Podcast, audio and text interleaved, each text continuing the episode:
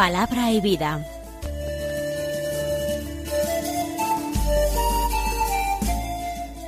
Con el Padre Manuel Horta, desde Sevilla.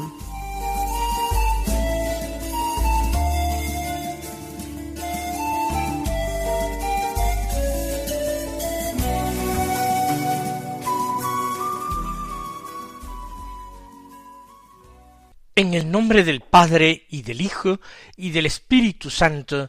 Amén. Alabados sean Jesús y María. Muy buenos días, queridos amigos, hermanos, oyentes de Radio María y seguidores de este programa Palabra y Vida que realizamos hoy que es jueves de la trigésimo tercera semana del tiempo ordinario.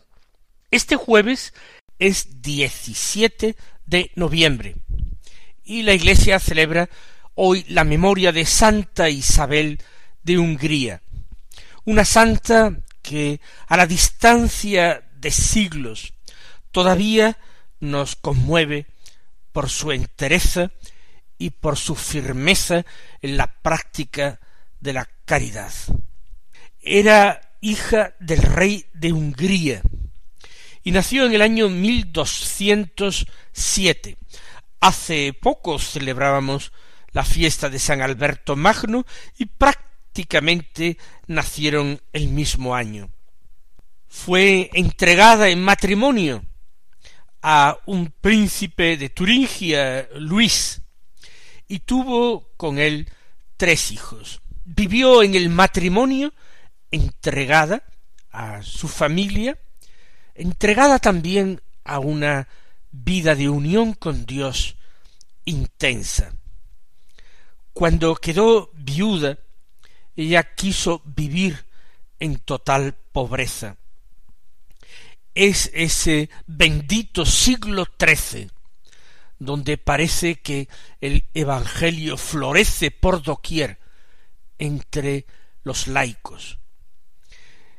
Construyó un hospital y allí en el hospital servía con sus propias manos a los pobres, a los enfermos. Murió santamente en 1231, cuando sólo tenía veinticuatro años. Ya había sido madre de tres hijos, ya era viuda entregada totalmente a la caridad, sólo veinticuatro años. Una intensa vida, un rápido alcanzar la meta de la vida cristiana que es la configuración con Cristo. Vamos a escuchar ahora la palabra de Dios con el deseo de que nos la tomemos tan en serio como se la tomó Santa Isabel de Hungría. Así pues, nos dirigimos al Evangelio, a la lectura continuada del Evangelio de San Lucas que realizamos estos días. Del capítulo diecinueve, los versículos cuarenta y uno al cuarenta y cuatro. Es un texto corto el de hoy, que dice así. En aquel tiempo, al acercarse Jesús a Jerusalén y ver la ciudad, lloró sobre ella mientras decía Si reconocieras tú también en este día lo que conduce a la paz, pero ahora está escondido a tus ojos. Pues vendrán días sobre ti en que tus enemigos te rodearán de trincheras, te sitiarán, apretarán el cerco de todos lados, te arrasarán con tus hijos dentro, y no dejarán piedra sobre piedra, porque no reconociste el tiempo de tu visita. Jesús se acerca a Jerusalén. Es el último y definitivo viaje a Jerusalén para celebrar con la entrega de su cuerpo, para celebrar con el sacrificio de sí mismo como Cordero perfecto, como víctima inmaculada, la verdadera Pascua que desde la eternidad nos preparaba Dios para nuestra salvación. Y allí, cuando se acerca a Jerusalén, hemos de considerar que el Señor viene seguramente desde Betania, desde el monte de los olivos. Es posible que venga de allí. Y entonces la vista que se ofrece a los ojos desde el monte de los olivos es una vista espléndida.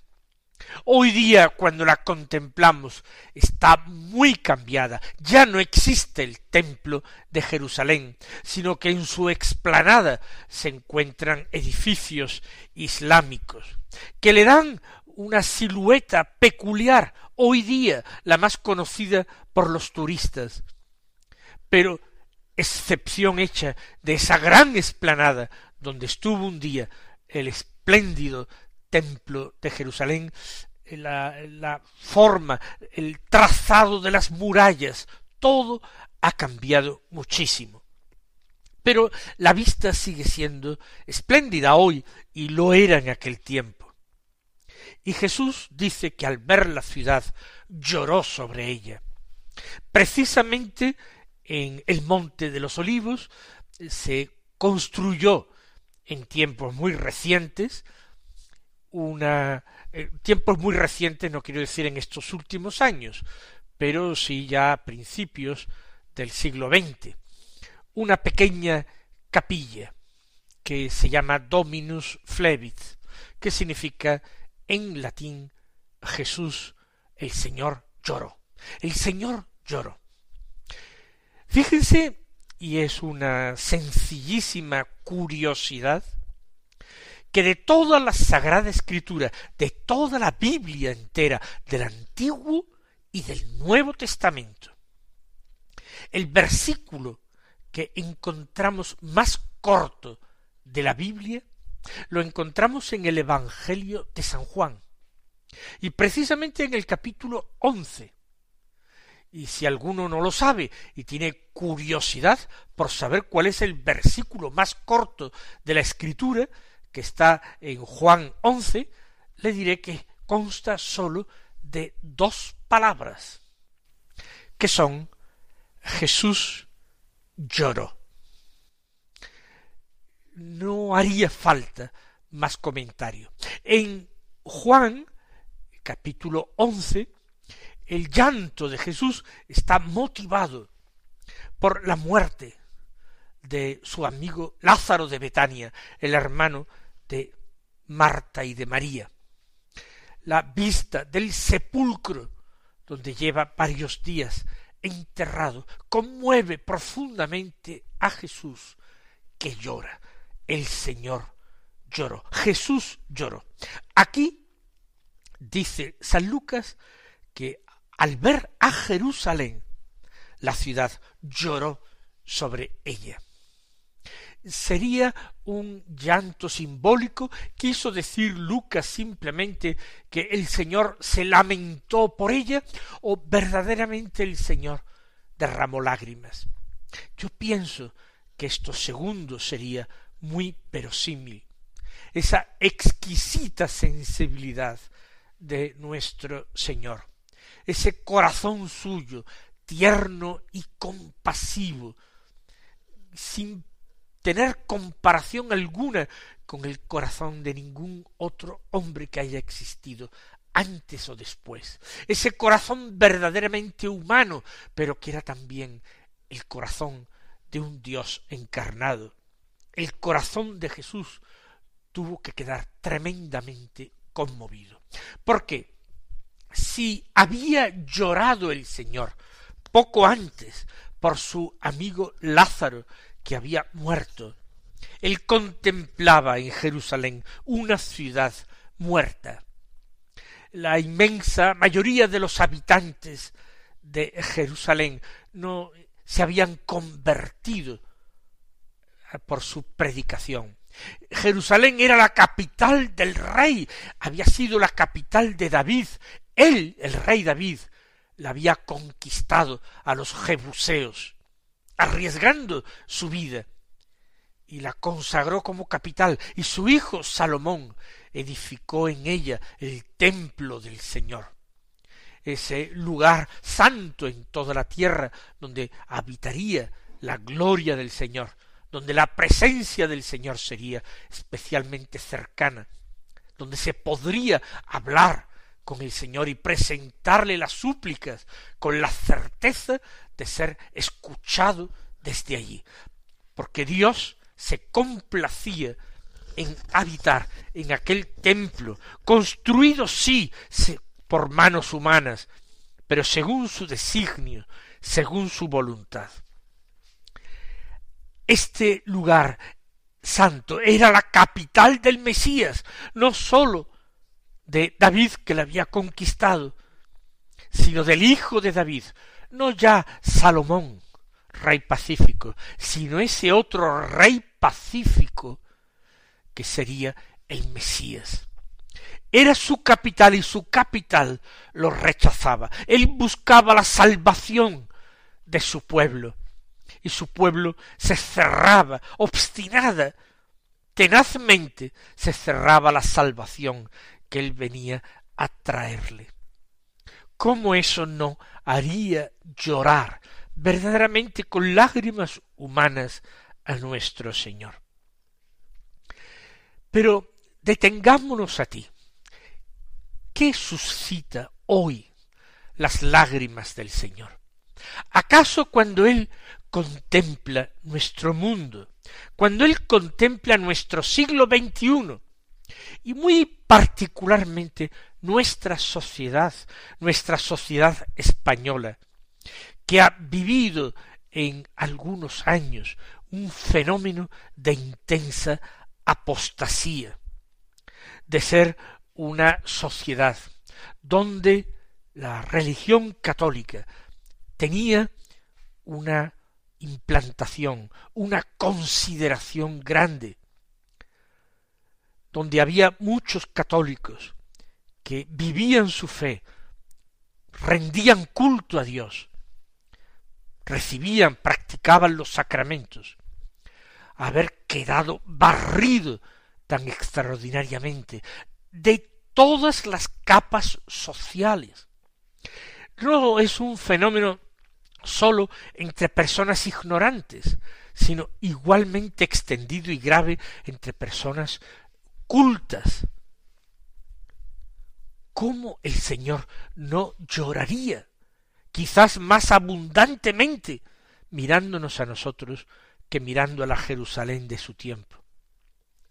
Tenemos además no sólo los evangelios y toda la escritura, tenemos veinte siglos de historia y en nuestra patria España una historia martirial extraordinaria la mayor persecución contra los cristianos, la que ha producido más mártires canonizados de la Iglesia católica, más aún que las persecuciones del Imperio romano, que duraron casi cuatrocientos años. Más mártires canonizados se han producido en España hace no tanto tiempo. Hay personas que viven, son ya muy mayores, pero que vivieron en esos tiempos y llegaron a conocer alguno de esos mártires, de esos centenares y centenares y centenares de mártires. ¿Dónde ha ido esa fe?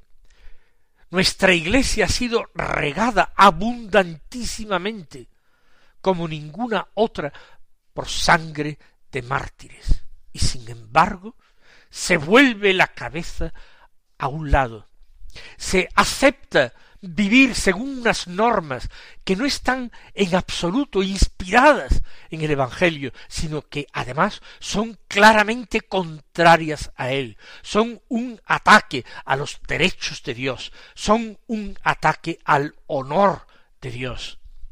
Jesús lloró. Jesús llora. Y un buen cristiano debe intentar por todos los medios consolar a nuestro Señor. Recuerden ustedes a aquellos pastorcitos de Fátima que vieron a la Virgen. Ella también derrama, derramó lágrimas amarguísimas. Ella también quiere que nosotros reparemos no solamente ese amor ofendido, muy ofendido de nuestro Señor, ofendido por la ingratitud más negra, también que reparemos las ofensas que se cometen contra su inmaculado corazón, contra el inmaculado corazón de María. Ella que vivió totalmente consagrada al Señor. Ella que fue presentada en el templo y consagrada a Él. ¿Cómo no llorará igualmente al ver nuestro despío, nuestro desamor, nuestra increencia? El corazón duro que tenemos.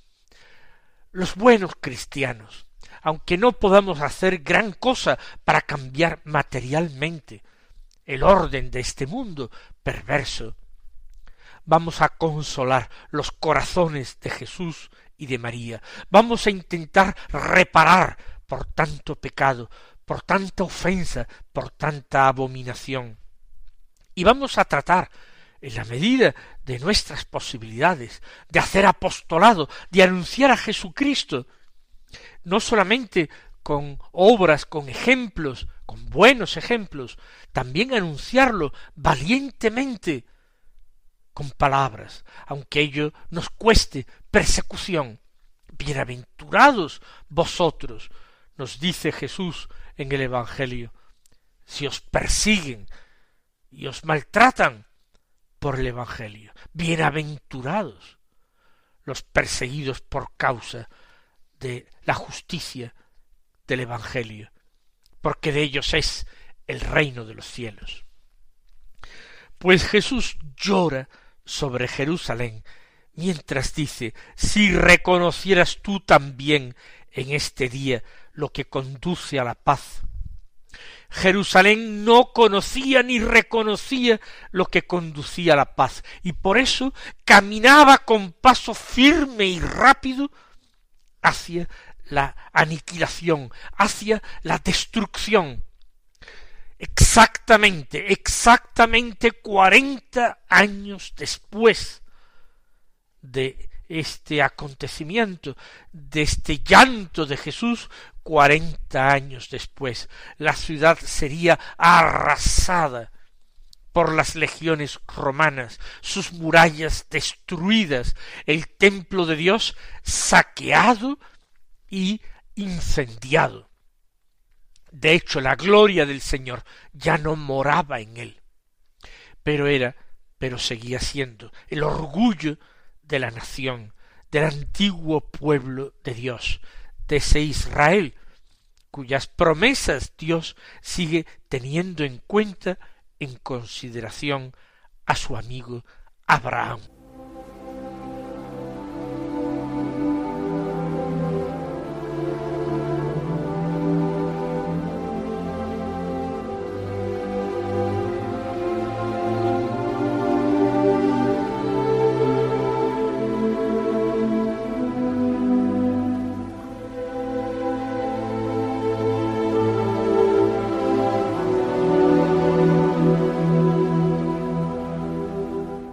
Ay, si conocieras en este día lo que conduce a la paz, si abrieran los ojos interiores, si se convirtieran.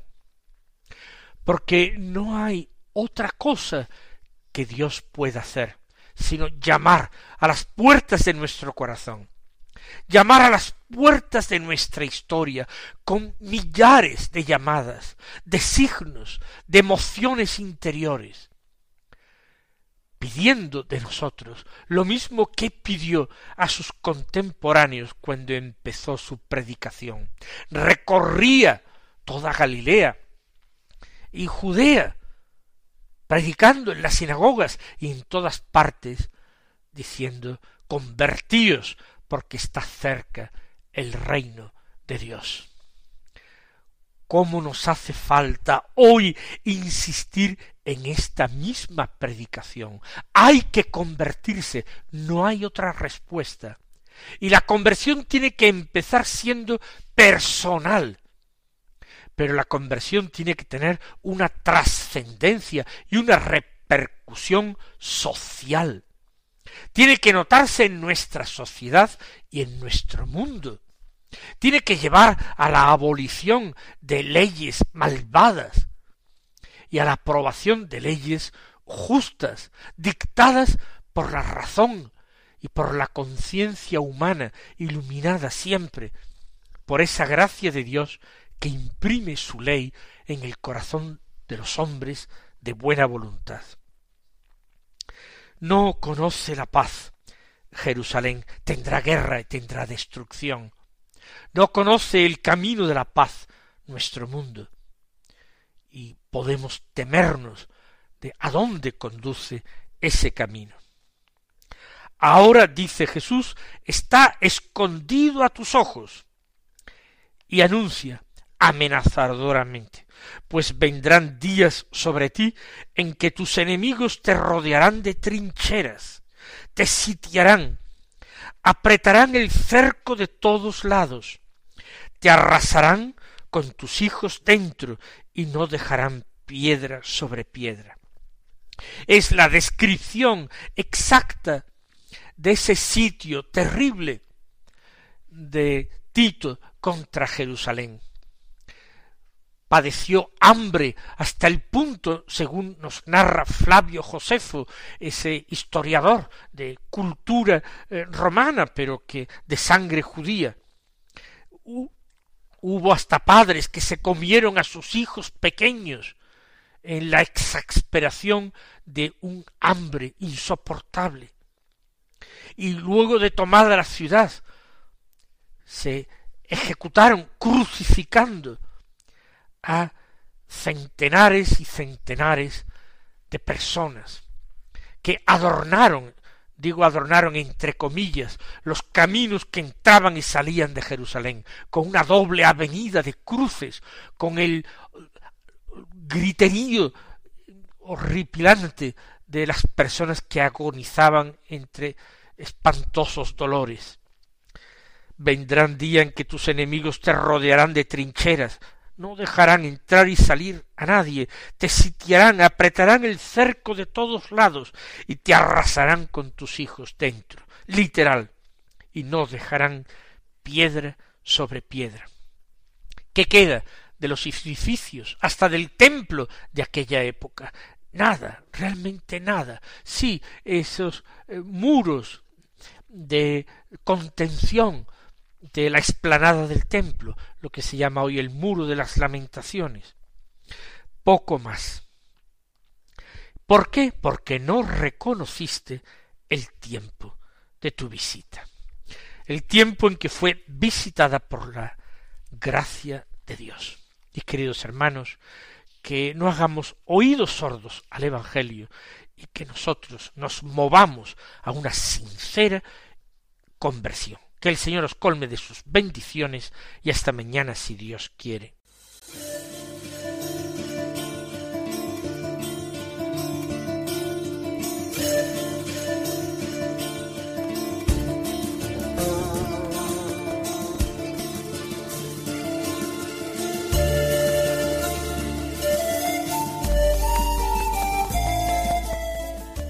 Concluye Palabra y Vida, un programa dirigido desde Sevilla por el Padre Manuel Horta.